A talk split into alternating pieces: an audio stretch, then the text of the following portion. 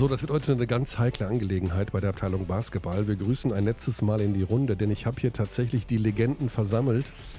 In meinem 8 Quadratmeter Arbeitszimmer sitzen Basti Ulrich und Birdie und können es nicht erwarten, rumzualbern, rumzuflaxen. Ich habe ein ganz, ganz dummes Gefühl. Wir sind wahnsinnig seriöse Basketballjournalisten. Ja. ja. Die Frage ist, warum. Vor allem du. Ja. äh, ja, wir wagen mal dieses Experiment zu dritt in die Runde zu grüßen. Ähm, zum Abschluss der Saison. Ähm, und schauen mal, wir blicken zurück und wir blicken kurz nach vorne. Wir blicken vor allen Dingen natürlich auf das Finale zurück in der BBL. Äh, was uns ja noch ein bisschen beschäftigt hat danach und was ja der Wahnsinn war eigentlich. Also wie überraschend war das wirklich? Was ist da passiert? Wie geht das weiter mit Ulm? Was wird aus Bonn? Ähm, ganz wichtige Frage natürlich auch. Was, was, was war das für eine Handbewegung, Birdie? Gar keine. Das war so dieses italienische Faculo, oder? Das war mit Ach so, so, das interpretierst du jetzt so. Ja, du hast die Hände, die, die Hand, diese Geste mit alle Fingerspitzen Ich bin einfach zusammen. nur ready und will jetzt über das Finale sprechen. Ja, dann fang yeah. doch mal an. Ähm, ja, wie überraschend war das? Also, ich glaube, erstmal ein Riesenkompliment an die Ulmer, die den ersten, zweiten und dritten schlagen, durch die Playoffs mit 9 zu 2 marschieren. Ich glaube, das ist ein Run, mit dem keiner ich glaube, keiner in diesem Maße so rechnen konnte. Ähm, wirklich überragend. Die haben erfrischenden Basketball gespielt. Die haben ihren Rhythmus genau zum richtigen Zeitpunkt gefunden. Ähm, haben ihren besten Basketball in den Playoffs gespielt, genauso wie es sein soll. Ähm, haben mit einer Euphorie mit den Zuschauern ähm, gespielt. Das war der Wahnsinn. Jago ähm, hat auf, von, auf einem ganz, ganz anderen Level gespielt.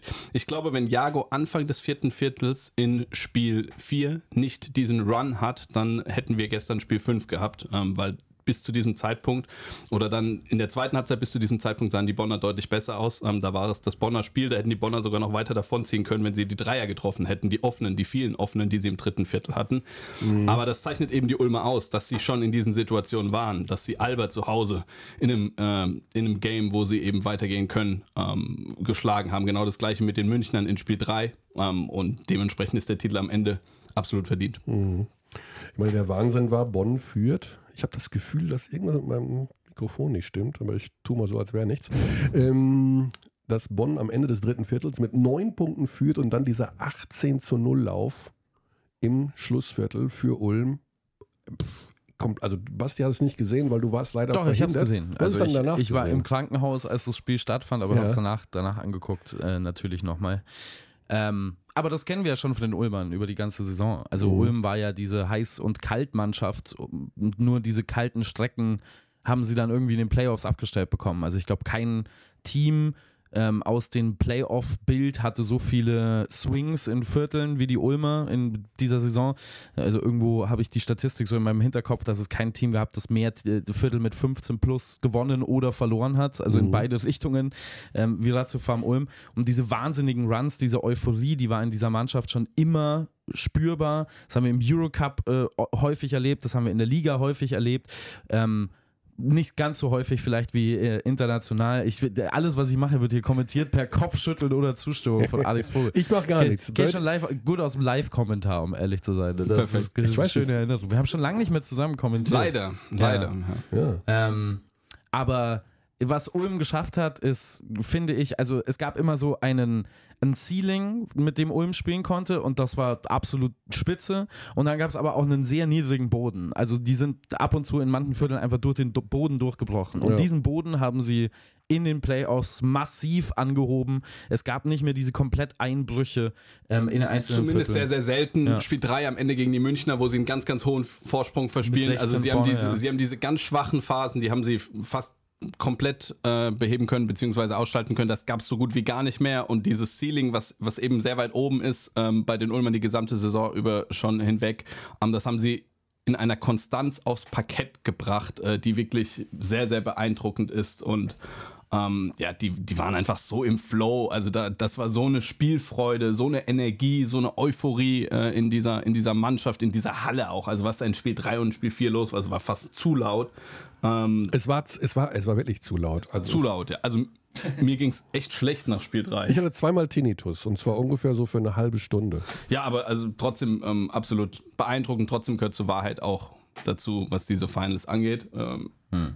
Kessens, oh, Ähm, Sperre, drei Spiele. Ähm, wir haben es schon angesprochen gehabt. Ähm, für mich Skandal. katastrophal, ein Skandal. Ja geht einfach nicht. Ein ganz schlechtes Bild, was die Liga da abgegeben hat, in jeglicher Hinsicht, ohne das alles jetzt wieder aufrollen zu müssen. Und jetzt kann man sagen, ja, individuelle Stats waren nicht ganz so gut bei Kestens, habe ich schon häufiger gesagt. Der hat zu PJC besser gepasst ähm, als zu Shorts. Bei Kratzer war es genau andersrum und trotzdem war er sehr, sehr wichtig für diese Mannschaft, für die gesamte Rotation, weil er der offensive Flow gegeben hat, weil er in der, in der Defensive eben auch ein ganz, ganz wichtiger Anker war, weil er sehr, sehr beweglich mhm. in dieser lateralen Bewegung ist, in dieser harten Show-Defense, die für die Bonner so essentiell in ihrer, in ihrer Defensive, in ihrem ihrem System ist. Von daher, ähm, das hat richtig, richtig hm. wehgetan. Dazu hat Carsten Tatter gefehlt, Starting Five Spieler, einer der wichtigsten Spieler dieser Mannschaft. Dazu ähm, war TJ Shorts verletzt. Hat genau, das ist die Geschichte, die dann nach Spiel 4 rauskam. Das haben die Bonner unter Verschluss gehalten. TJ Shorts soll während der gesamten Finalserie äh, mit einem Bänderriss gespielt haben. Ja, und das hat man, glaube ich, ihm auch so ein bisschen angemerkt. Also er hat immer noch wirklich gute Spiele gehabt, aber er hat nicht mehr auf diesem unglaublichen mhm. Niveau gespielt. Dazu Javonte Hawkins, ähm, der verletzt gefehlt hat, der ihn so wehgetan hat. Natürlich immer eine Option, gerade wenn die Dreier nicht fallen, da gibst du ihm den Ball, der gibt dir ein Bucket aus dem Nichts oder auch mal drei, vier hintereinander. Mhm. Ähm, die Bonner waren schon sehr stark ersatzgeschwächt. Ja. ja. Ja, ist dann auch so ein bisschen das Thema, das durch diesen Playoff-Run natürlich auch durchführt. Ne? Also Münchner auch sehr, sehr stark ersatzgeschwächt. Das mindert jetzt nicht den Ulmer Erfolg und ein Sweep 3 zu 0 gegen die Bayern sowieso auch mit dem Kader. Also mhm. du hast, glaube ich, im Podcast mal gesagt, dass du den Kader der Ulmer, den ähm, man vor Spiel 3 aufs Parkett bringen kann, aus deiner Sicht der bessere war. Ja. Ich finde, da kann man lang diskutieren darüber, weil die schon immer noch auf Augenhöhe waren. Ähm, oder, oder ich sehe sogar die Münchner oder hätte den Münchner Kader sogar immer noch besser gesehen. Aber dann da einen Sweep rauszuholen, ist trotzdem wahnsinnig beeindruckend. Und diese Bonner abzuhalten, die ja sich auszeichnen mit dieser Next Man Up Mentality, ähm, dennoch beeindruckend, aber du hast es schon gesagt. Also diese Kessensperre ist lächerlich. Das ist wirklich lächerlich. Und ich hab's auch. Äh, ja, ich hab's, ich hab's kurz getwittert, dann wieder gelöscht, weil ich mich mit anderen Dingen beschäftigen wollte als mit Diskussionen. aber eine Liga, die jedes Jahr rauskommt und sagt, jetzt ist heute, dieses Jahr ist die Saison. Wir werden Flopping ausradieren. Es wird nie wieder vorkommen. Es wird nie wieder einen Flop geben. Alle Flops, wir werden, wir werden denen die Häuser wegnehmen und die müssen das Land verlassen, wenn die floppen. Und dann hat man einen Flop, den man reviewt nach dem Spiel und für diesen Flop wird man belohnt, indem der gegnerische Spieler für drei Spiele gesperrt wird. Ja. Es ist absolut lächerlich. Und dann die eigenen Regeln nicht mal kennen. Ja, also das ist, das ist der eigentliche Skandal ist, dass man die eigenen Regeln nicht gekannt hat. Ich also, finde das im Gesamtpaket ja. ziemlich skandalös. Ja. Ja, also und das, also da wurde natürlich schnell auch der Mantel des Schweigens drüber gelegt. Aber ganz kurz, warum wurde das abgeschlossen? Also ich mir selbst, ich verstehe es nicht, warum ähm, gibt es diese, diese, dass man Einspruch einlegen kann, warum gibt es das in den Playoffs nicht mehr? Also was, Weil was die Zeit zu kurz Die Zeit dazwischen. ist zu kurz, ja. ja. aber also wenn irgendwo von entscheidender Bedeutung, dann doch in dem, also vielleicht ja. verstehe ich da irgendwie was falsch, aber ich denke, gerade da muss man doch die Möglichkeit haben und da muss es dann auch Möglichkeiten geben, das eben möglichst schnell zu überprüfen. Na gut, aber das sagen wir mal so, das haben alle 18 absolut, Vereine absolut. einstimmig ja. beschlossen. Da kann absolut. jetzt die Liga nichts dafür. Nee, ne? nee, nee, mhm. das war auch jetzt gar nicht gegen die Liga in dem Moment mhm. gerichtet, aber die Frage ist halt, wieso wurde das jemals so beschlossen? Das, also, das, das ist halt, meine Frage. Ja, ja. Das wäre interessant nachvollziehen zu können. Also, man könnte halt jemanden fragen, vielleicht der bei einem Verein arbeitet in der BBL. Ich wünschte, wir oh. hätten so jemanden da. naja, damit hat es so leider nichts den, zu tun. Aber ich habe auch mit manchen Vereinsverantwortlichen schon gesprochen und die haben auch gesagt, sie wissen ehrlich gesagt auch nicht, warum das beschlossen wurde. Mhm. Du bist doch bei einem Verein, also. Ach so, echt? Habe ich jetzt gar nicht kapiert. Ja, ich, ich wollte noch mal, du, ich wollte, ich wollte nicht, dass du da dich jetzt so rauswindest. Ja, ich habe damit nichts zu tun. Du hast damit nichts zu tun. Okay. Aber es ist beschlossen worden. Ich hatte den in, Vorschlag damals schon, schon, schon, während deiner Heidelberger Zeit ist, das, äh, ist die Entscheidung da gefallen. Ne? Also ja, im, absolut. Im Juli 22, wenn ich das richtig im, Hinterkopf habe. Aber wir wollen nicht äh, weiter, ähm, dass das für dich peinlich wird hier. Ähm. äh, ja, also Wahnsinn. Ähm, jetzt werde ich einmal ganz kurz vorgreifen, ähm, weil ich habe schon heute Morgen mit Tono Gavel gesprochen und habe ein kleines Stück aufgezeichnet. Da habt ihr noch ja, da warst du noch, dass du noch mit deinem Löffel im, im Nesquik gerührt. Äh, da habe ich schon hier gearbeitet, ja. äh, Bernie. Also. Bist du ein Nesquik-Guy? Nee, nee, nee, nee. Ovo Maltine. Wirklich? Du trinkst Ovo Maltine? Wenn, dann mal sowas, aber. Ja, aber hä, was? Ovo Maltine, ist das nicht pure Chemie? Also habe ich jetzt noch nie das so ist vor allen Dingen wahnsinnig ekelhaft. Das ja. ist jetzt mein Hauptproblem. Also, das hat meine Oma getrunken, 1972.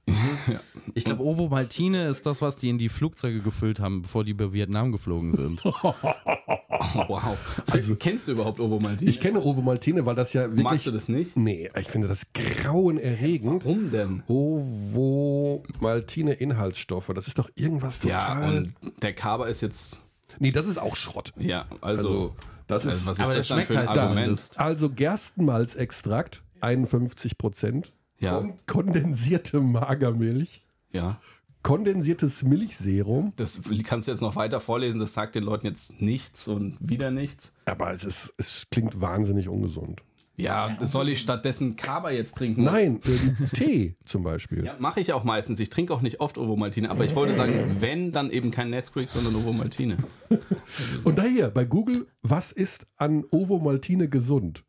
Nicht gesund. Steht hier. Kommen auf 100 Gramm Instantpulver 51 Gramm Zucker. Okay, damit können die Leute jetzt was anfangen, Bernie. Ja, absolut. Die Hälfte davon ist Zucker. Jetzt guck mal bei Kava. Weißt du, dass die Grund, der Grundstein für Altersdiabetes in deinem Alter gelegt wird? Boah, ich gehe gleich. Herzlich willkommen zum Podcast der Apothekenumschau. Ja.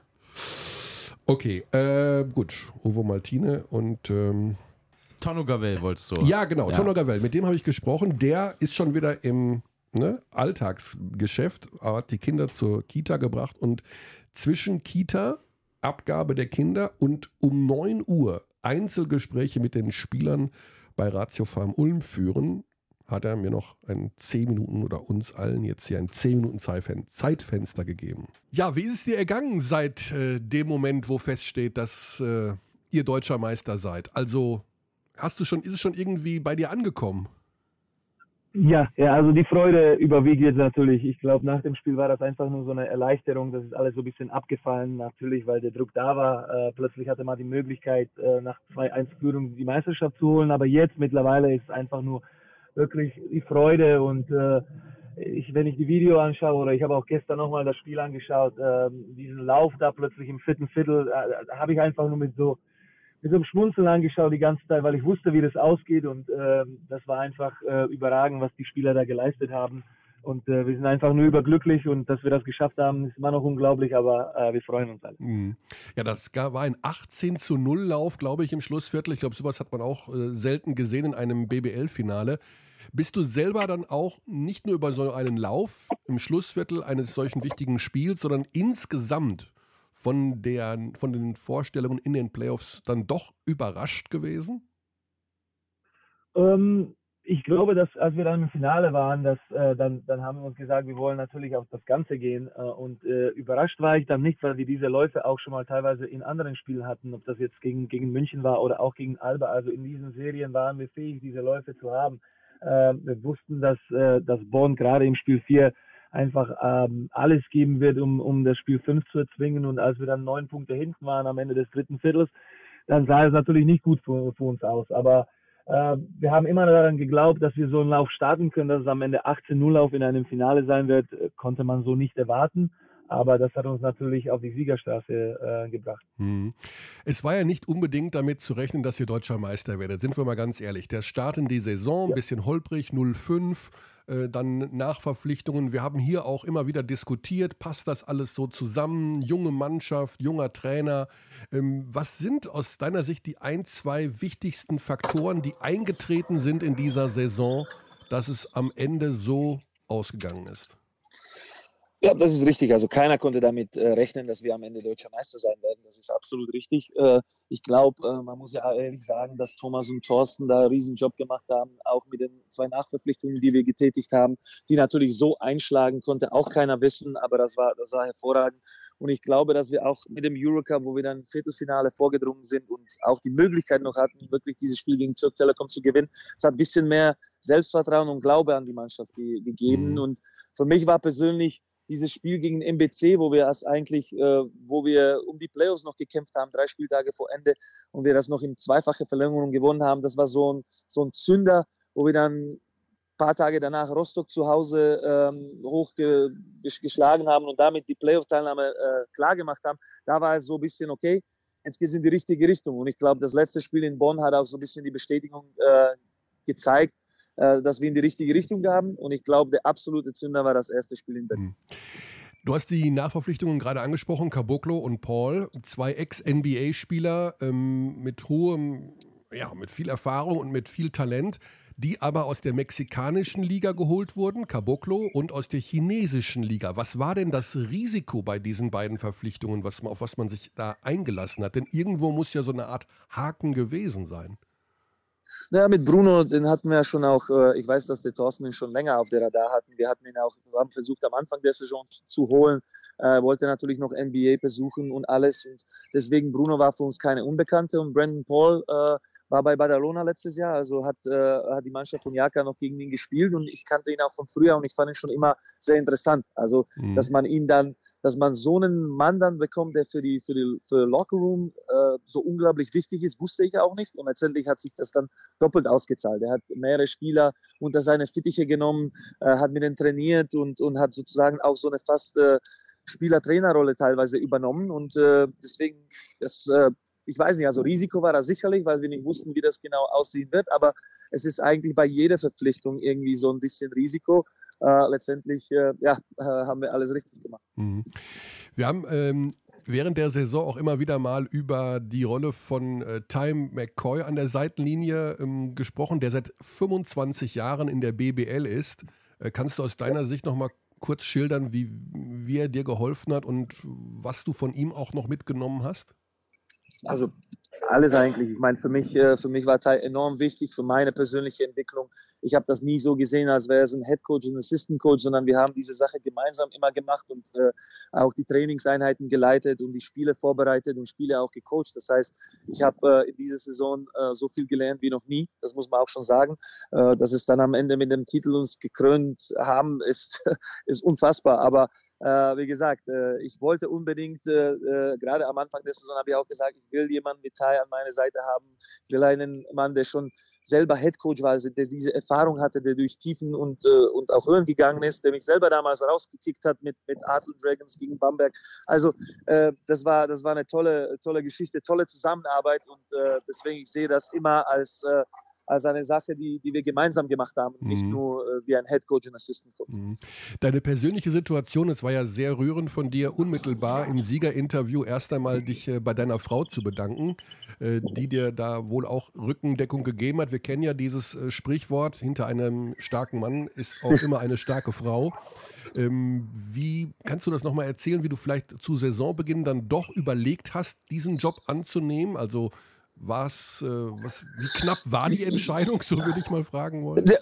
Naja, natürlich. Also meine Frau Elena und, äh, und die Kinder sind das Aller, Allerwichtigste in meinem Leben. Und äh, sie war diejenige, die mich auch ermutigt hat, diesen Job anzunehmen. Sie hat gesagt, sie schafft das alleine auch mit den Kindern und äh, auch wenn wir in Eurocup und viel unterwegs sein werden. Sie kennt das schon von früher, als ich noch Spieler war.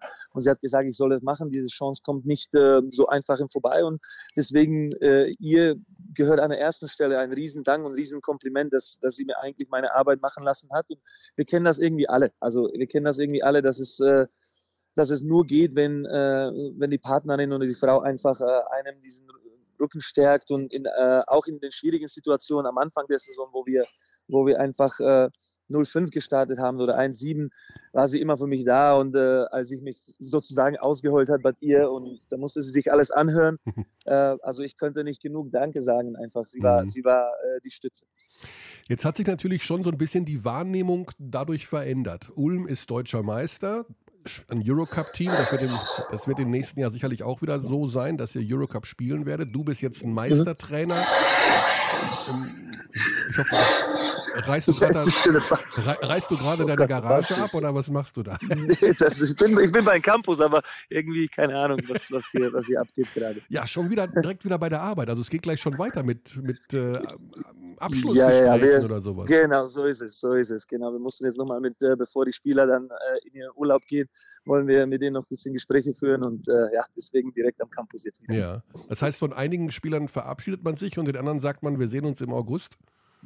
Naja, wir werden natürlich erstmal, äh, möchte ich einfach die Saison reflektieren, Ihre Meinung mhm. hören äh, ihre Stimme, was sie zu der Saison sagen, zum Training, einfach ein paar, paar, paar Informationen aus, äh, ja, von ihnen bekommen. Ja, ja was ich gerade fragen wollte, der, die Anspruchshaltung wird natürlich vielleicht jetzt dann doch eine andere sein. Also ich glaube nicht jetzt überdramatisch. Ihr seid ja nicht äh, ein Verein, der jetzt auf Titel abonniert sein muss in der Zukunft.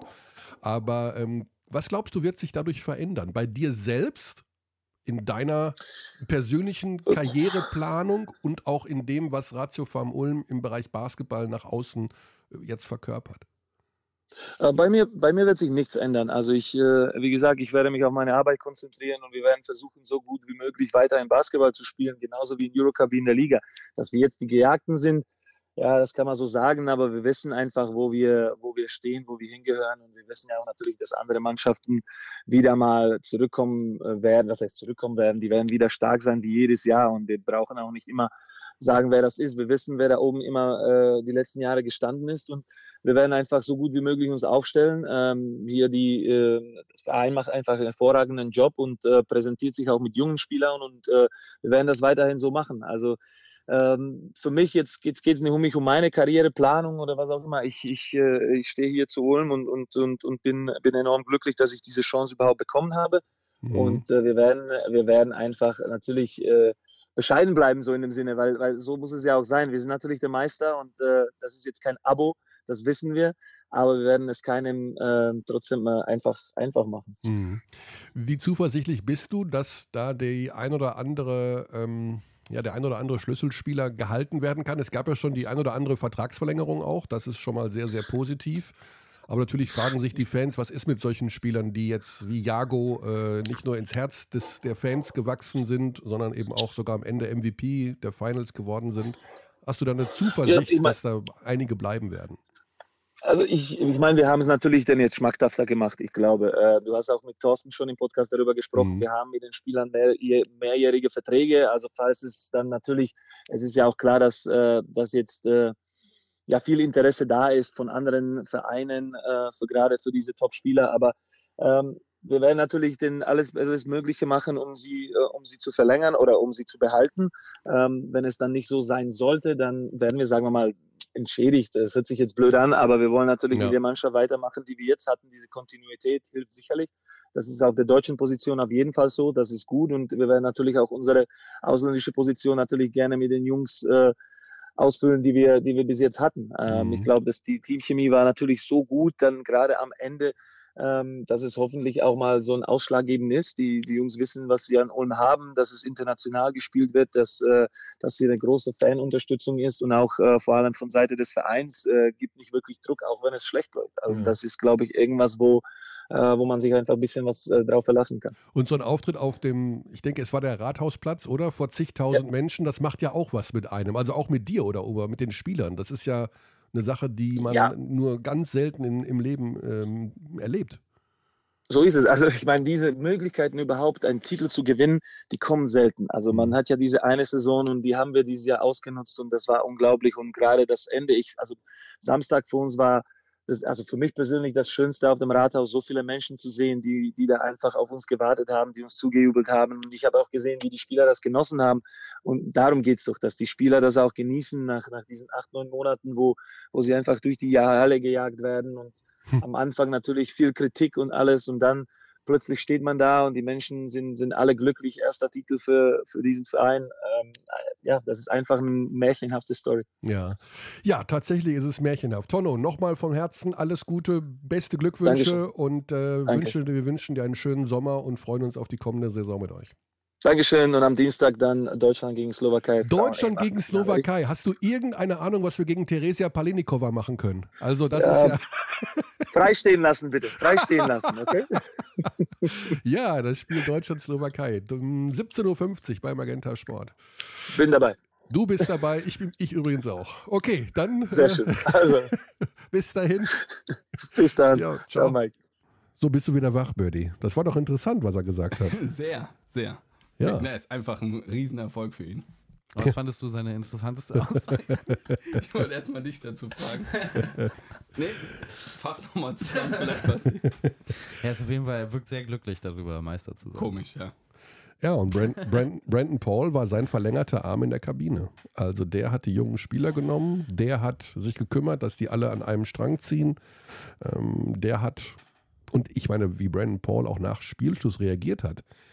Ich meine, eine Nachverpflichtung und dann so emotional, der hat geheult wie ein Schlosshund. Also die, die müssen alle irgendwie schon doch da ziemlich schnell sich mit dem ganzen Verein identifiziert haben. Ja, und sein Impact auf dem Parkett, ne? Also nicht nur in der Finalserie, sondern davor ja schon in Spiel 3 gegen die Bayern, diesen mhm. wahnsinnig dicken Wurf zum Ausgleich gemacht, kurz vor Schluss. Spiel 1 dann in den, in den Finals den Game Winner getroffen. Ja. Sowieso, wir müssen mal über Nachverpflichtungen sprechen, oder? Also es sind Bruno Caboclo, ich glaube, es gab schon mal irgendwo eine Auflistung, aber wir können ja das Gedankenkonstrukt kurz bemühen. Bruno Caboclo und Brandon Paul also Bruno Caboclo ist für mich eine der besten Nachverpflichtungen, die es je gab. Einer der besten Spieler der Liga. Ja. Tono hat es gerade auch erzählt, äh, er ist bei Leibenhardt schon länger auf der Liste gewesen.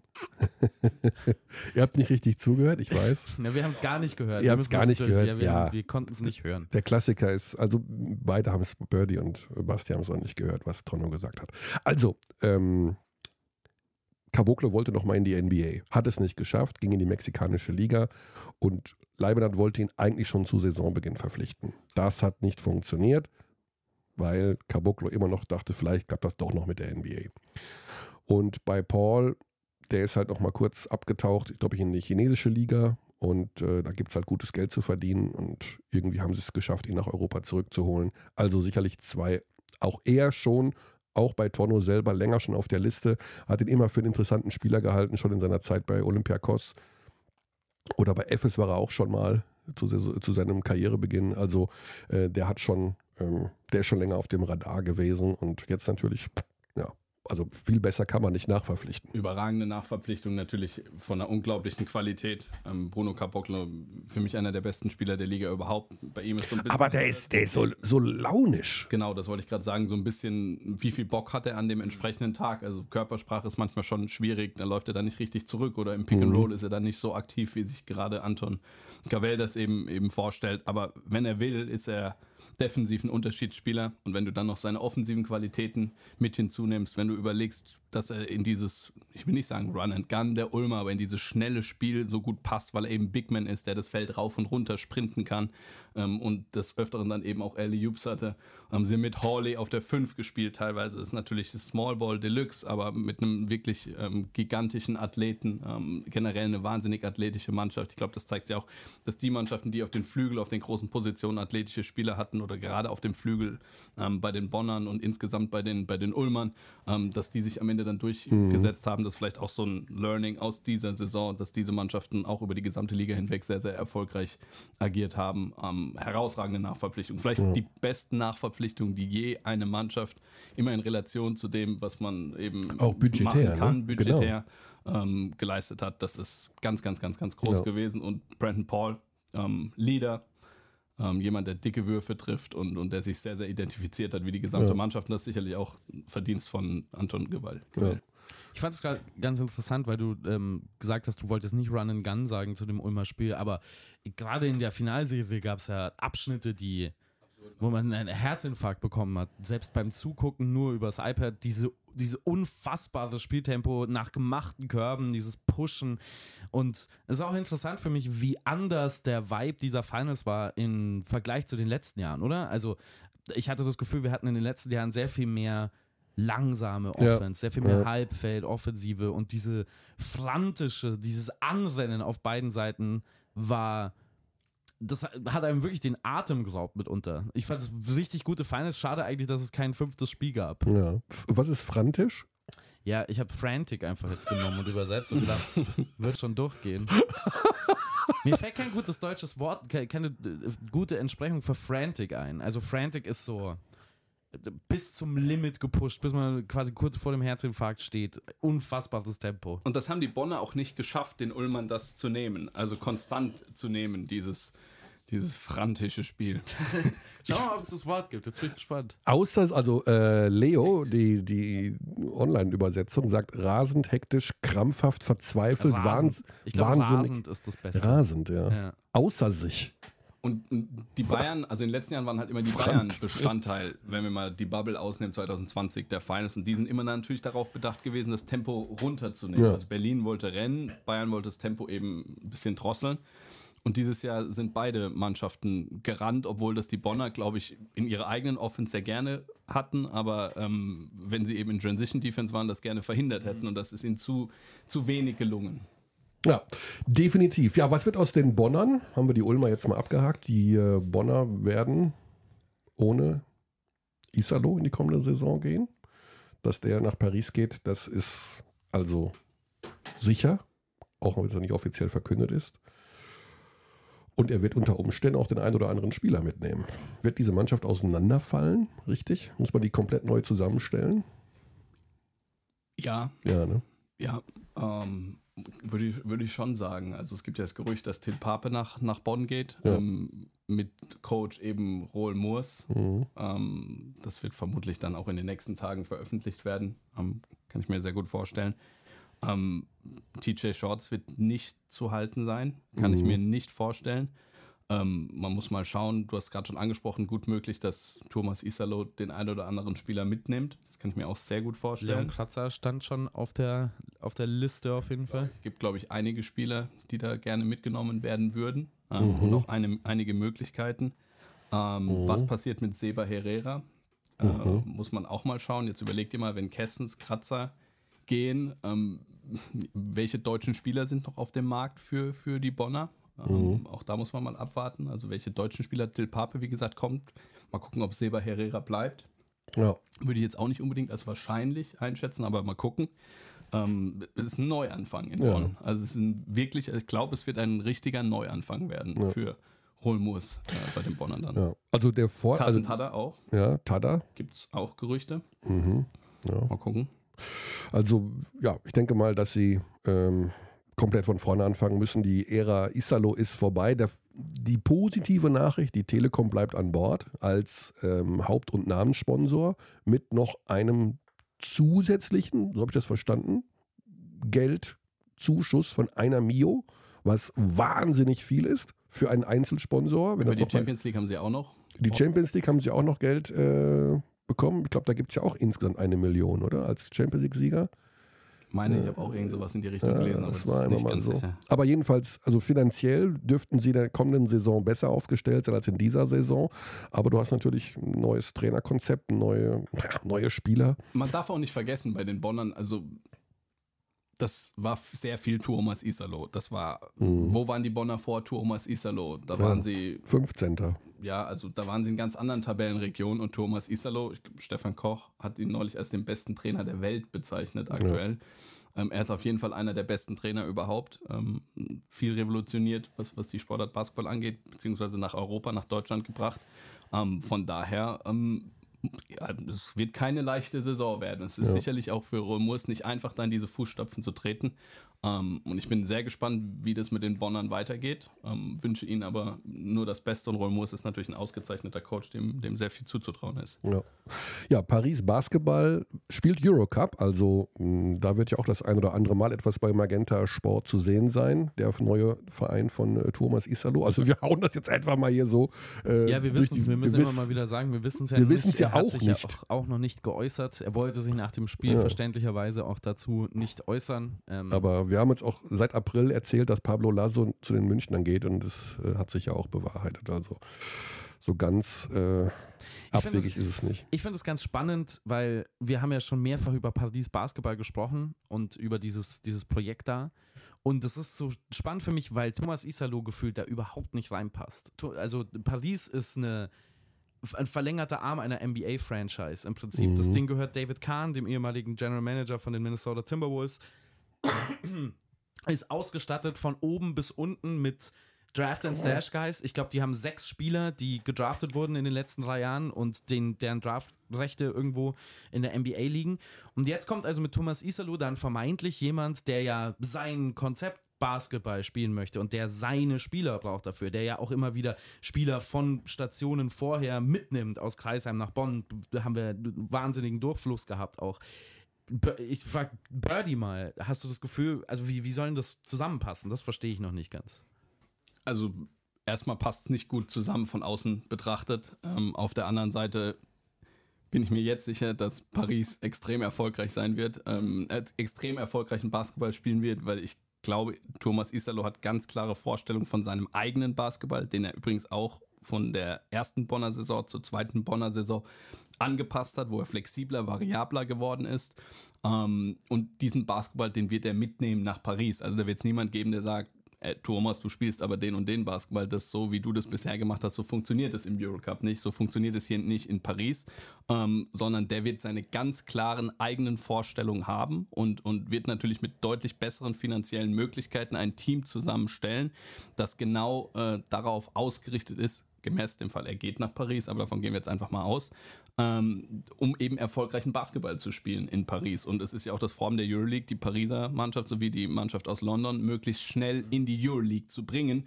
Und das schwebt natürlich auch im Hinterkopf von Thomas Isalo, dass er dort wirklich dann langfristig oder längerfristig ein Team aufbauen kann, das dann relativ schnell competitive in der Euroleague ist. Wie schnell das auch immer gehen mag. Ja, wird auf jeden Fall sehr, sehr interessant und wir werden es natürlich verfolgen, allein schon durch unsere Nähe zum Eurocup und ähm, werden da auf dem Laufenden bleiben. Ähm, vielleicht tut sich da ja auch noch was in der Berichterstattung im kommenden Jahr. Ja, und es liegt ja auf der Hand. Also es liegt ja auf der Hand, ähm, dass dieses System Kontinuität braucht, dass es immer so ein bisschen Anlaufzeit braucht. Also in Heidelberg wird ja auch ein ähnliches System zum Beispiel gespielt oder wie Thomas Isalo das in Kreisheim gemacht hat etc. Das braucht ein bisschen Zeit und dementsprechend ist Kontinuität gerade was das Personal angeht eben von, von entscheidender Bedeutung. Dementsprechend glaube ich, können wir schon ein bisschen davon ausgehen, dass wir den ein oder anderen der Bonner oder der ehemaligen Spieler von Thomas mhm. Isalo auch in Paris sehen werden. Und genau deswegen hat die Entscheidung, oder als ich das das erste Mal gelesen habe, dass Paris Basketball für ihn kann, ja, das für mich so gar keinen Sinn gemacht,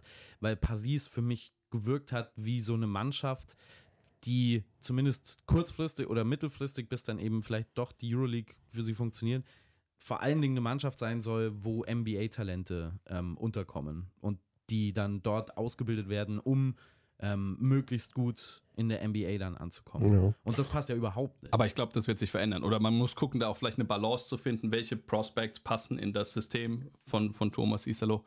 Auf jeden Fall super, super spannend. Mhm. Also weiterhin eines der spannendsten Projekte und jetzt durch Thomas Isalo natürlich noch einmal mehr in, in ganz Europa. Ja, okay, das war die BBL-Finalserie 2023. Ähm, super geil, hat wahnsinnig viel Spaß gemacht und es war tatsächlich so, wie wir es im Vorfeld gesagt haben, auch mal eine Serie, auf die man sich so gefreut hat, weil beide Mannschaften klasse Basketball spielen. Es ist nicht immer nur Berlin im Finale, nicht immer nur München. Ähm, klasse Geschichte, auch wenn im nächsten Jahr sicherlich die beiden anderen Euroleague-Teams da wieder wir vermuten ja schon, dass die Bayern nochmal den Etat erhöhen und einen ordentlichen Kader sich dahin stellen. Äh, dass es, ähm, ja, dann vielleicht wieder anders wird, weiß ich nicht, keine Ahnung. Wir haben auch vor dieser Saison nicht mit Ulm als Meister gerechnet. Das ist ja das Schöne, dass sich das so entwickeln kann. Ja, wir haben auch vor den Playoffs, also das, wir müssen, glaube ich, schon nochmal betonen, niemand hat mit nee. Ulm gerechnet. Also ich musste auch persönlich richtig Kreide fressen, habe ich das Gefühl, weil ich war bei der Alba-Serie ich gesagt, Ulm kann Alba richtig Probleme bereiten, aber die gewinnen die Serie nicht. Und dasselbe habe ich gesagt vor der Bayern-Serie mhm. und dasselbe habe ich gesagt vor der Bonn-Serie. Ja. Und ja, also dass die den Run starten hat, also wer mir Niemand. sagt, der hat damit gerechnet, der lügt, glaube ich, ähm, außer vielleicht Leute eben in der eigenen Organisation. Also dass sie auf einmal eben diese Konstanz, nochmal, Ceiling High und war immer gut in der Spitze der Basketball der Ulmer, aber dass sie die Konstanz reinbekommen haben, mhm. hat mich dann schon gewundert.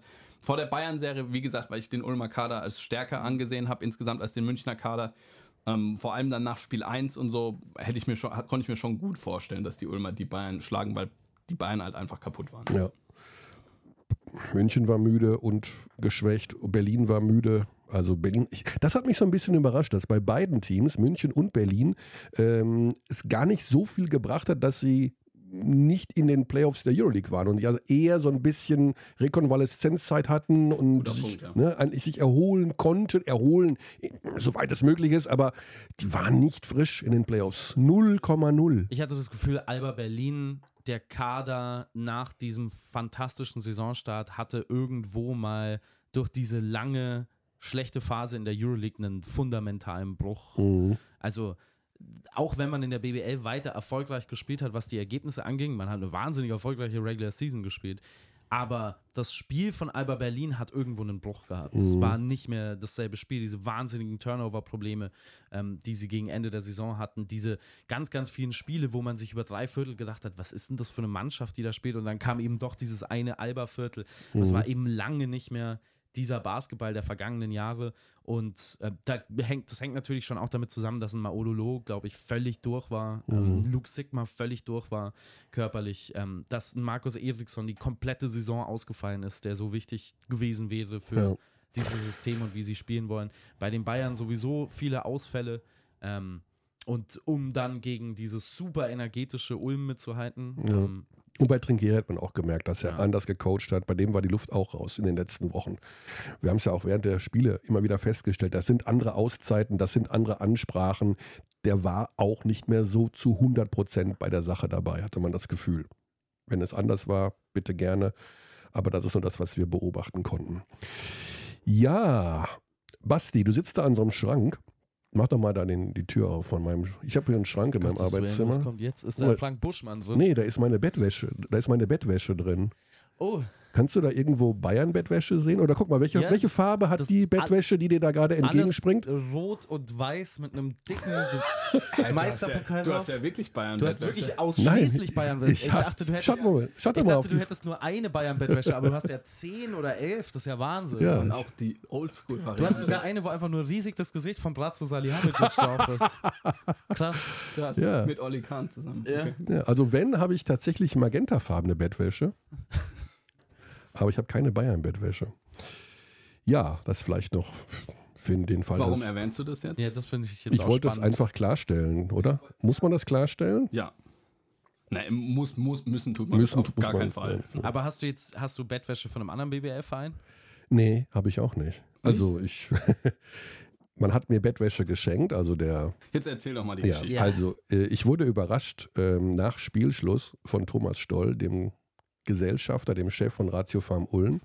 Also ich spreche, ne, also ich kommentiere noch nach Spielschluss und er beugt sich zu mir hin, knallt mir eine verpackte Bettwäsche hin, orangefarben, also ich vermute von Ratio Farm Ulm, und sagt wohl, ich habe es nicht so 100% verstanden, weil ich ja auf Sendung war, ähm, damit ich nicht immer in Bayern Bettwäsche schlafen muss. Mhm.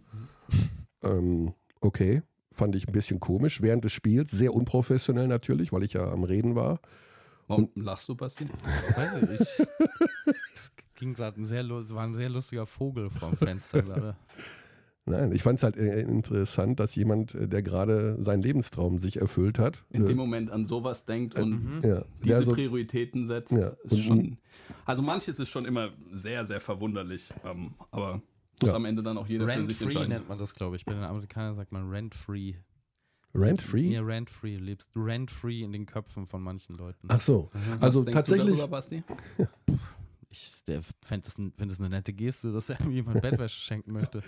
Naja, ähm, was ich dazu, eine Sache möchte ich aber doch noch anmerken. Ähm, danach ging Thomas Stoll zum Redakteur der Sportbild und sagt, die zwei Sätze, die in der Sportbild standen, äh, Michael spricht seit zwei Jahren nicht mehr mit mir, war der erste Satz.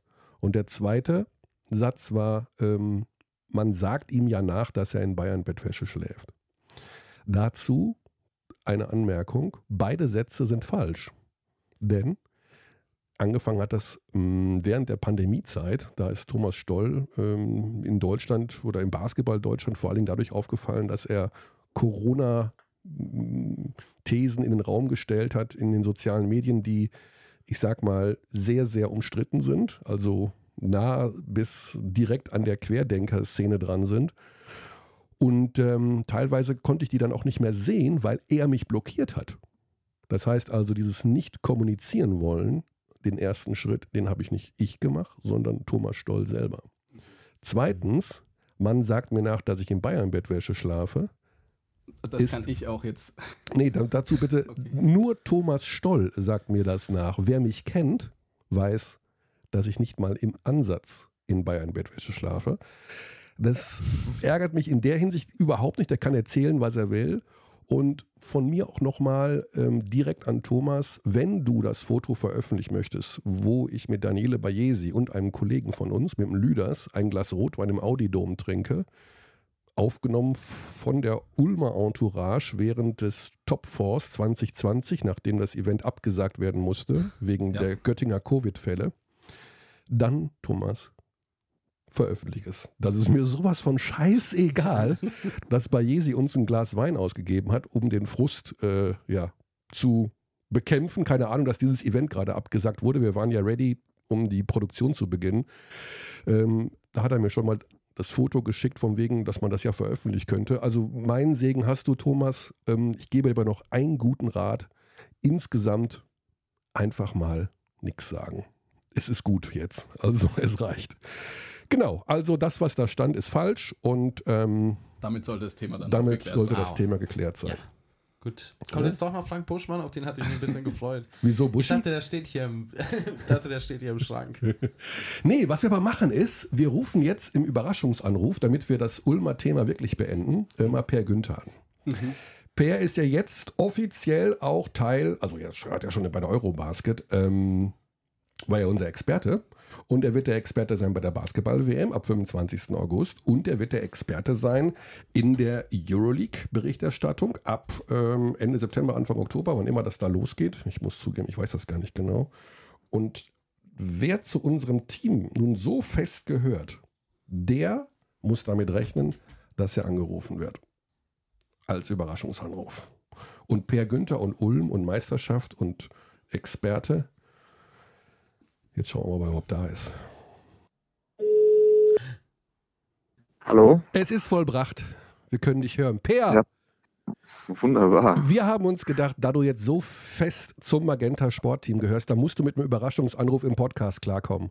Du bist bei uns das im Podcast, Basti ist da, Birdie ist da, und wir fragen beide uns. Gleich. Beide, ja. Aha. Es ist die große Abschiedssendung äh, von dieser Saison. Ähm, und mhm. wir dachten uns, wer kann da besser den Deckel drauf machen als du? Zum einen als unser neuer Euroleague-Experte, zum anderen Ulm ist deutscher Meister. Du hast diesen super süßen Tweet, Kutscher, wir sind deutscher Meister, losgelassen. Wie mhm. ist es dir in dem Moment ergangen, als tatsächlich es passiert ist? Oh, das war ähm, äh, ziemlich emotional. Ich muss sagen, schon als sie Bayern geschlagen haben, ähm, habe ich, also war ich mir ziemlich sicher, dass sie auch Bonn schlagen. Mhm. Ähm, und dann, ja, dann hat das das erste Spiel ja so ein bisschen bestätigt. Dann ähm, kam das zweite Spiel, was ich aber irgendwie recht erklärbar fand. Und dann, als auch noch Personalmangel herrschte bei, bei Bonn, war ich mir eigentlich also ich war mir sicher, es kommt im schlimmsten Fall zum Spiel 5, aber ich war mhm. mir eigentlich sicher, dass ähm, was Ulm gewinnt.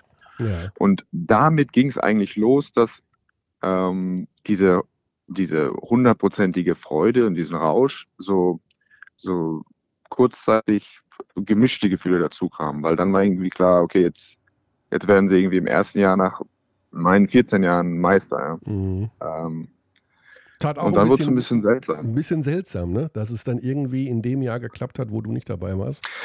Ja, dann fängst du so an, so ein bisschen diese nochmal, ich dachte, ich bin ja aus meiner Karriere rausgegangen und war super entspannt, auch ob der, der Titellosigkeit. Mhm. Also ich, ich, ich hatte das Gefühl, ich hätte das äh, gut eingeordnet. Ähm, wir hatten zwei Chancen in der deutschen Meisterschaft und sind äh, an den Wannamakers, Strelniks, Darius Millers und äh, Jacobs und so an Garvels gescheitert. Mhm. Damit konnte ich gut leben. Ähm, wie gesagt, ich habe mich äh, in dem einen Jahr, wo wir 27 Siege in Folge gewonnen haben, äh, war nur noch ein gefühlten Häufchen Elend. Am Ende der Saison über der Sean Butler hat sich den Daumen zerfetzt, ja. ins Knie. Mein, äh, das heißt, ich bin rausgegangen und dachte, okay, alles getan. Äh, du brauchst halt einfach Breaks, du musst ein kleines Fenster haben, du musst darauf hoffen, dass irgendwie die zwei, drei Großen in dem Jahr nicht so sind und du musst einfach ja, heiß laufen zur richtigen Zeit. Und das ist mhm. natürlich dann äh, im ersten Jahr passiert, wenn ich aufhöre, ähm, ja, dann ist, dann zerfließt man einfach so ein bisschen in Selbstmitleid. Ich wollte doch derjenige sein, der ja. die Leute haben, der Sekt im Auge hat, der äh, auf dem Münsterplatz steht und so. Das heißt, äh, ich hatte irgendwie zwei Tage, wo ich ähm, ja der unglaublichen Freude für Thorsten, für Thomas, für Tommy, für die ganzen geilen Leute in der Stadt, die Fans. Also das war dann aber so ein bisschen gemischt. Mhm. Und ich musste mich jetzt auch so ein bisschen, also ich habe mir das Spiel natürlich angeguckt. Aber du warst nicht in der Halle, du warst nicht in der Halle, ne? angeguckt. Nee, nee, ich war nicht in der Halle. Das mhm. hätte ich nicht, das war mir jetzt, weiß ich nicht. Hätte ich nicht geschafft, ja. Okay. Und ich habe jetzt auch von der, von der Titelfeier nicht so viel gesehen, aber jetzt bin ich tatsächlich gestern aufgewacht und war wieder so, ähm, ja, war super happy. Ich fahre jetzt nach Ulm. Ah, okay. Und freue mich, die Jungs in den Arm zu nehmen. Äh, ja, also natürlich der Anlass, ich fahre zur Beerdigung von, von Andy. Ähm, mhm. das, der Anlass ist natürlich jetzt nicht so toll, aber das ist für mich eine tolle Gelegenheit, äh, ja, einfach die, das jetzt nochmal wirklich zu genießen und den Jungs äh, zu sagen, persönlich, wie sehr ich mich für sie freue. Ja. Ja, wir sind natürlich auch alle noch so ein bisschen perplex, weil äh, damit hat nun wirklich niemand gerechnet. Ähm, ich denke auch selbst du nicht so richtig vor den Playoffs, oder? Dass man, dass man als Siebter den dritten schlägt, den zweiten schlägt, den ersten schlägt und dann nein, wirklich nein. so, das ist doch Wahnsinn. Nee, habe ich nicht damit gerechnet. Ich hatte nicht damit gerechnet, dass ähm, ja, ich hätte Alba eigentlich auch noch als ein super schwieriges Los ähm, mhm. oder das Schwierigste gesehen, auch wenn sie ihre immer wieder ihre Probleme äh, ge gezeigt haben über die Saison. Aber ja, da gibt's ja dieses Klischee in den USA, wenn dir ständig jemand sagt, wer er ist, dann glaub ihm irgendwann. ähm, vielleicht habe ich das einfach da den, den, den, diesen Hebel unterschätzt, aber ich bin eigentlich fest davon ausgegangen, dass, dass, dass Alba recht ausgeruht oder einigermaßen ausgeruht ja. ja durch die Unwichtigkeit der letzten BBL-Monate da irgendwie reinkommen würde und das ja, ich hätte ich es natürlich auch aufgrund der Situation bei München deutlich vor München gesehen. Mhm. Ja, ohne Lucic, ohne Rubit, ohne Othello Hunter, das, da, da werde ich auf jeden Fall, wäre ich mit Alba gegangen. Äh, und dann auch, ja, bei Bonn ein Stück weit, ähm, da, da, schwingt immer dieses mit, dass man immer ein Fünkchen weniger Respekt hat, aus irgendeinem Grund auch immer, wenn sie nicht eine, wenn sie nicht diesen riesigen Namen haben. Und ich hätte einfach gedacht, für Shorts wird ein, ein Run, also mhm der spielt auf einem, das, das ist so kräftezehrend, der was Shorts macht. Dann habe ich gedacht, okay, in drei Serien hintereinander, wenn sie vier brauchen, ähm, wird es eng.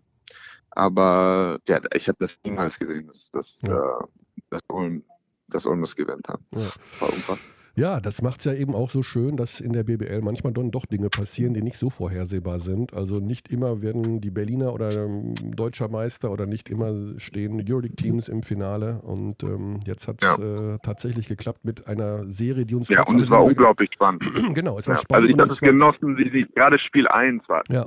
Du, dieses, wenn es gereift, dann wird das beide Mannschaften realisieren, was es für eine historische Chance ist für sie. Also ja. ähm, ich habe am Anfang noch gedacht, vielleicht geht es nur mir so, weil ich eben auch natürlich mit Ulm äh, so mitfieber, aber mhm. ich glaube schon, dass es auch viele Stimmen gab von, an, von quasi objektiven, neutralen Fans, die einfach dieses, meine, das muss man sich vorstellen, Bonn hat jetzt ist was das sechste Mal Vizemeister geworden. Ja, sechste Mal. Also natürlich war denen auch klar, ja, worum es da geht. Das Ulm eben auch. Ja. Das mhm. ist, und dann irgendwie beide Mannschaften haben gefühlt, gegenüber steht eine Mannschaft, die wir schlagen können tatsächlich. Ja. Das ist schon, das ist schon erstaunlich. Ja. Die ähm, beiden Guards, die da bei euch spielen, Jago und äh, Nunez, ähm, ja. haben sie, kannst du da noch abschließend was zu sagen? Also Jago MVP geworden in den Finals. Ähm, hättest du ihm das zu Saisonbeginn zugetraut, dass der am Ende sich in einer Finalserie da die Mütze aufsetzt? Ähm, ich habe eine sehr hohe Meinung am Anfang gehabt, auch am Anfang hat er einfach nicht getroffen. Ja. Das, mhm. also das verändert gerade für ein Spiel mit der Körpergröße und der Geschwindigkeit natürlich alles. Das macht alles schwieriger für ihn. Ähm, aber man hat schon gesehen, ich habe ihn in Hamburg ähm, gesehen und da habe ich eine Sache, also sein Motor, den finde ich un unvorstellbar. Also mhm. auch er, der regelmäßig nach, nach gegnerischen Körperfolg, nach Rebound, den Ball so hart nach vorne pusht und dann aber im vierten Viertel oder auch im ähm, das Spiel dreht, indem er Shorts quasi über das ganze Feld denied. Mhm. Das ist, und er pumpt nicht, er, er hat noch Energie, ja. er läuft noch wie so ein kleiner Strotz so vor Selbstbewusstsein und vor, vor Juice daher, hat, kümmert sich um die Crowd noch, um seine Fans. Das ist nie Hände auf den Knien und mhm. das Tempo gehen für, also wirklich, dann, das war das äh, vierte Spiel in, keine Ahnung, in, in acht, neun Tagen, das war, mhm pervers. Ja. ja. Das ist schon, das ist schon wirklich, äh, wirklich was Außergewöhnliches. Also zu Jago kann ich auch noch eine kleine persönliche Anekdote ähm, einwerfen, die das vielleicht so ein bisschen bestätigt. Die, der Vater meiner Freundin, der hat noch nie ein Basketballspiel gesehen vorher hat sich aber die, jetzt die Finalserie angeguckt und dann hat er mich danach gefragt, du, wer ist denn dieser Kleine da, der sich immer so doll freut und so viel rennt? Das ist mein Lieblingsspieler. ja, ja, Publikumsliebling noch dazu geworden durch seine ganze Körpersprache. Mhm. Per, wir wollen dich auch nicht länger aufhalten. Ganz lieben Dank. Wir sehen uns im August, beziehungsweise du wirst ja in äh, Japan sein. Ähm, yes. vor Ort. Äh, du hast schon mal, du hast du gesehen, wo du da hin musst? Das ist irgendeine so Insel ganz weit im Pazifik. Das ist nicht in Tokio. das ist richtig, ja. Ich muss nach Okinawa, deswegen ähm, ja. Äh, ja, es ist reisetechnisch wohl nicht so äh, nicht so äh, easy, aber mhm. es soll das Hawaii sein. Das, das Hawaii Japans sein, okay. Da will ich mich jetzt nicht beschweren. Ja. ja. also wir werden dich auf jeden Fall da sehen. Wir werden dich an der Seite von Benny Zander hören. Wir werden dich äh, erleben und freuen uns darauf, dass du da ganz nah bei der deutschen Mannschaft embedded bist. Per, lieben Dank, ja. gute Zeit. Ähm, ich wünsche dir in Ulm eine schöne Zeit und natürlich, ähm, auch wenn der Anlass traurig ist. Ja, ich ähm, wünsche euch eine schöne Sommerpause. Ja, die werden wir haben. Also wir beschäftigen uns noch kurz mit der Eurobasket der Damen ähm, bis zum mhm. 25. Juni und ähm, dann geht es tatsächlich in eine basketballerische Sommerpause. Gut.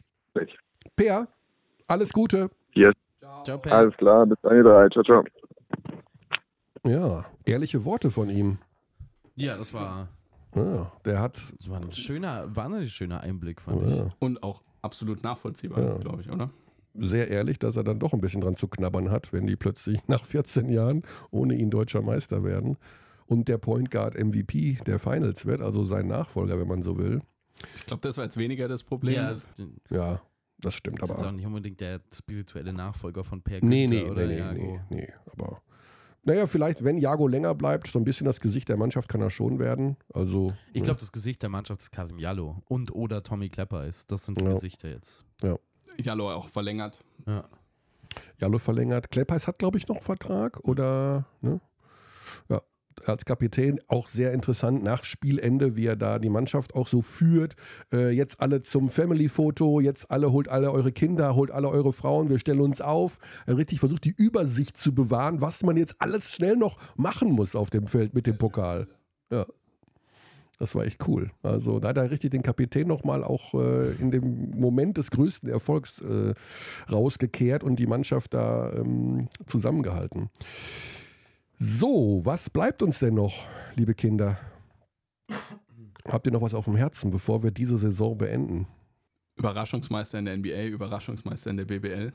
Mhm. Überraschungsmeister in der NBA. Ja, wenn du vor der Saison, da waren schon andere Mannschaften eher favorisiert, oder? Also hättest du vor der Saison gesagt, schon, also wenn, vor den Playoffs hätte man das schon sagen können. Ja, wenn alle fit sind, hätte ich schon gedacht, dass dann oh, die Denver Nuggets wow. zu den Harabolus, zu den Harabolus, wie heißt der? Vul Harala Bob Vulgaris. Vulgaris hat, ich habe ja. dir den Tweet geschickt, vor einem Jahr gesagt, Denver wird Meister. Ja, das stimmt, hast du mir geschickt. Ja. Mhm. Ich habe vor der Saison nicht damit gerechnet, dass Denver Meister wird, bin ich ehrlich. Ich hätte auch damit vor Denver mit anderen Teams gerechnet. Ja, darum aber geht's ja. Nee, es, die haben schon zu den ersten vier Teams in der Contendership gehört für mich. Überraschungsmeister. Also Boston, Milwaukee. Boston, Go Milwaukee waren klar vor ja, den Nuggets. Dann ja. aus dem Westen die Nuggets und Golden ja, State. Also wir haben oft darüber gesprochen, dass Boston und Milwaukee die Favoriten ja, sind, die klaren Favoriten. So, und dementsprechend, also egal. Miami wäre ein Überraschungsmeister. Ja, Miami wäre Überraschungsmeister. Und nächstes Jahr dann San Antonio mit Wemby? Nee. Ganz bestimmt, ja. Ich habe den, den ersten, ich habe jetzt, das ist ganz interessant, wie das verläuft. Ich habe jetzt, ich glaube, ich verfolge den seit drei Jahren und ich habe noch nie eine kritische Stimme gehört und jetzt eine Woche vor dem Draft höre ich lauter negative Victor Wembanyama Stories ja? auf einmal. Ja, ja. Du meinst über sein Spiel oder über? Über generell sein Spiel, sein Charakter, da mehrere schlechte Sachen jetzt gehört. Aber ist ja auch normal irgendwie. Also wenn ja, der Hype so groß ist, über, über, sein, über seinen Charakter was Schlechtes gehört.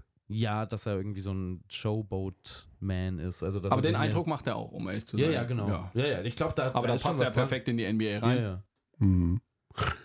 Okay, ja, wir werden sehen. Wann ist der Draft? Der ist jetzt auch die Tage, ne? Noch diese Woche, ja, glaube ich. Ich glaube, diese Woche Donnerstag, Donnerstag kann es sein. Ja. Ich finde ja, also es wird natürlich nicht passieren, aber ich fände das so lässig. Wenn, wenn er nicht Number One Pick also Einfach so San Antonio nimmt, was weiß ich, wer ist an zwei da jetzt gerade?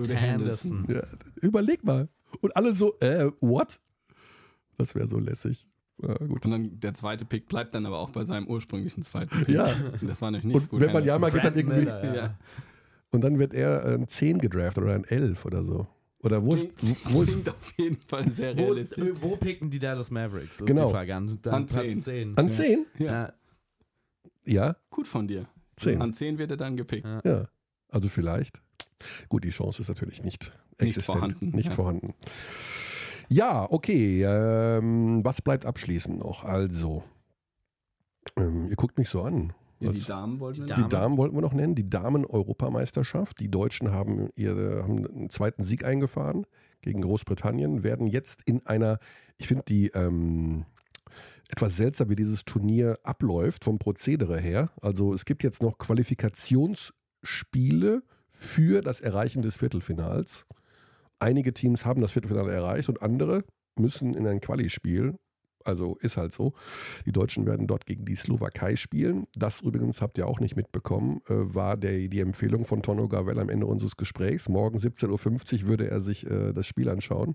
Deutschland gegen Slowakei. Tonno, Aufgrund seines Hintergrunds, ja. Tonno ist ja äh, gebürtiger Slowake. Genau, da habe ich das Spiel der Deutschen äh, gestern gesehen. Da würde es dann das Viertelfinale für den Fall, dass sie die Slowaken schlagen, die Slowakinnen, Achtung, ähm, zum Viertelfinale gegen Spanien kommen. Alle deutschen Spiele werden live bei Magenta Sport gezeigt und in jedem Fall beide Halbfinals und das Finale. Und dementsprechend. Also es ist super anzuschauen. Also ich habe auch schon reingeguckt. Ja. Ähm, natürlich vom Tempo her ein anderes Spiel ähm, aber sehr taktisch geprägt. Ja. Marie Güllich haben sie, glaube ich, eine der besten Spielerinnen im, im, gesamten Turnier, die jetzt auch zuletzt wirklich teilweise überragend gespielt hat. Mhm. Ähm, das macht schon, macht schon Spaß zuzuschauen. Ja. Also man sieht in äh, sehr klare Aktionen immer und ähm, ganz spannend natürlich die deutsche Geschichte auch mit der neuen Bundestrainerin, die ja erst seit einem Monat da ist und das irgendwie trotz alledem schon gut Was im Griff hat. Das war kanadische Bundestrainerin lange, Kan in Kanada, ja. ja. Mhm. Genau, wir werden sehen, wie sich das entwickelt. Also die Deutschen müssen gegen die Slowakei gewinnen um das Viertelfinale zu erreichen. Sind Sie da Favorit? Nee. Also die Slowaken haben gestern gegen die Slowaken haben gestern gegen die Türkinnen gewonnen und zwar sehr gut gespielt. Und ähm, die Türkinnen waren vorher schon echt gut, haben gegen Ungarn gewonnen. Und das war gestern sehr überzeugend von der Slowakei. Also und du machst das Spiel? Ich mache das Spiel morgen 17.50 Uhr, also Dienstag 17.50 Uhr. Und ähm, dann schauen wir mal, wie es weitergeht. Ne? Mhm. Genau, wie es weitergeht, apropos, die Abteilung Basketball macht jetzt die Schotten dicht. Ähm, es wird einen Basketball-Podcast weitergeben, der wahrscheinlich auch Abteilung Basketball heißt. Zur Weltmeisterschaft schon. Aber final ist nichts. Und das müssen wir alles erst noch zusammenziehen. Hat damit zu tun natürlich, ähm, dass aus meiner Sicht ein Basketball-Podcast aus allen Ligen bestehen muss. Ja, also wir können nicht nur über BBL, Euroleague, Eurocup, Champions League und äh, NBA getrennt sprechen oder gar nicht sprechen, nur weil die Rechte nicht bei einem Sender sind, sondern verteilt sind. Ich denke, man muss über alles sprechen können. Das ist jetzt kein großes Geheimnis, dass die BBL in der nächsten Saison auf dem Sender, mit dem Sender Dein gezeigt wird und dass ich dort auch kommentieren werde und aber auch bei der Magenta bleibe, um dort weiter zu kommentieren. Und deswegen muss man irgendwie gucken, dass man alle unter einen Hut bekommt und da irgendwie keine, wie soll man das so, äh, äh, wie nennt man das Wort? Reibereien ist Quatsch, aber äh, Interessenskonflikte entstehen, genau. Und mir ist es halt wahnsinnig wichtig, in der Abteilung Basketball über Basketball zu reden. Mir ist das dann auch egal, ob dann das eine Spiel bei Dein läuft, das eine bei Magenta, das, wir haben über The Zone gesprochen, wo ihr beide NBA kommentiert habt die letzte Zeit. Auch das war immer ein Thema, obwohl The Zone nicht zum Magenta-Kosmos gehört. Ähm, das kriegen wir schon hin. Wir kriegen das hin und ähm, nur, dass das klar ist, also da versuche ich gerade ein Konstrukt zu basteln, das mit dem alle leben können. Und das ist mir wichtig. Ich will nicht irgendwas verschweigen, was in der BBL ist, nur weil das da nicht ist und nicht in der Euroleague, weil das da nicht ist. Wir haben leider dieses Konstrukt in, den, in der nächsten Saison, dass wir für drei Ligen drei Sender haben, aber in diesem Podcast soll alles zusammenkommen, was Basketball geil macht. Ja? So sieht's aus. Und dementsprechend ähm, sind wir zur WM zurück, weil da ist das nächste große Ereignis. Und es kommt schneller, als man glaubt. Also ja. Das sind zwei Monate. Und nicht nur das, wir haben in der Vorbereitungsphase Testspiele der Deutschen, die auch live beim Magenta Sport gezeigt werden. Also, die Deutschen spielen ja noch in Katar. Ist das in Katar oder in Dubai? Ich weiß es gar nicht. Ist das nicht das Gleiche? Abu Dhabi, glaube ich. Abu Dhabi in Abu Dhabi gegen äh, die äh, Amerikaner. Die Griechen. Und die Griechen. Also das ist nochmal richtig tough. Da werden wir äh, ausführlich berichten. Und vorher auch noch, also der Supercup natürlich wird auch äh, wieder abgebildet werden. Insofern wird die Sommerpause gar nicht so lang werden. Liebe Kinder, was macht ihr im Sommer? Basti fährt wieder mal nicht in Urlaub. Hm, doch, ich fahre in Urlaub. Wow, life-changing ja, es verändert Dinge. Sich, verändern sich Dinge. Dinge verändern sich im ja. Leben von Basti. Wohin? Das geht dich gar nichts an. Ich sag mal. ist, es, ist es die Insel, wo wir alle mal hinkommen? Ist, sprichst du vom Paradies? Von Mallorca. Achso, ich dachte, du Kennst du nicht den Witz? Äh, sterben werde. Äh, kenn, kennst du nicht den Witz? Die Insel, wo wir alle mal hinkommen. Ja, äh, da gibt es auch einen Witz, wo der, en der Enkel die Oma fragt: Oma, wo ist Opa? Und äh, Oma sagt, der ist da, wo wir alle mal hinkommen. Und der Enkel sagt: Mallorca? nee, es ist nicht Mallorca. Ist nicht Mallorca? Ist Meer dabei? Nee. Kein Meer. Also Dann Österreich. Dann inseltechnisch mhm. schwierig. Kein Österreich. Was ist eine Insel? Nee, äh, Insel ist nicht ohne Meer. Also gut, es kann eine Insel sein. In Slowenien gibt es eine Insel in einem See. Oder hier, Herrenchiemsee. Welcher See? Äh, in Bled. Bled ja. Mhm. Aber die Insel ist so. Die ist sehr klein. Aber sehr schön. Ja, da steht, steht, nur eine Kirche drauf. Ja. Und die Ferienwohnung von Basti vielleicht. Mhm. Du verrätst nicht, wo du hinfährst? Doch. Die können auch dreimal raten. Okay. Äh, sagen wir so, äh, wir dürfen dreimal raten, äh, aber es ist außerhalb Deutschlands. Ja. Okay. Es ist ein Nachbarland, den Tipp brauchen Moment mal, nee, wir machen jetzt hier nicht. Äh, nein, nein, nein, es ist ein Nachbarland. ähm, sag ich dir nicht. Was ist es? Sa sag ich nicht. Ah, das sagst du nicht. Nee. Ihr müsst raten. Und du sagst, wenn es stimmt. funktioniert doch, ja. Kann man drauf kommen? Wie, wie, ja, es ist jetzt nicht. Okay, ja. Okay. Hm, Italien. Aber ohne am Meer zu sein. Es gibt jetzt keine, keine weiteren, keine weiteren Tipps. Ja, wir dürfen noch raten. Ja, ihr dürft raten, aber ich möchte schon ein spezifisches. Du möchtest den Ort wissen. Genau, ich möchte drei Tipps für den Ort. Für drei Tipps für den Ort, nicht für das Land. Doch, für, den, für das Land. Ja, oder wie das Land, nicht den Ort. Mhm. Ja, okay, dann ist Italien. Ja, Italien ist ja, ist richtig. Oh. Italien ist richtig. Ja. Und, und Gardasee, geil. Nein.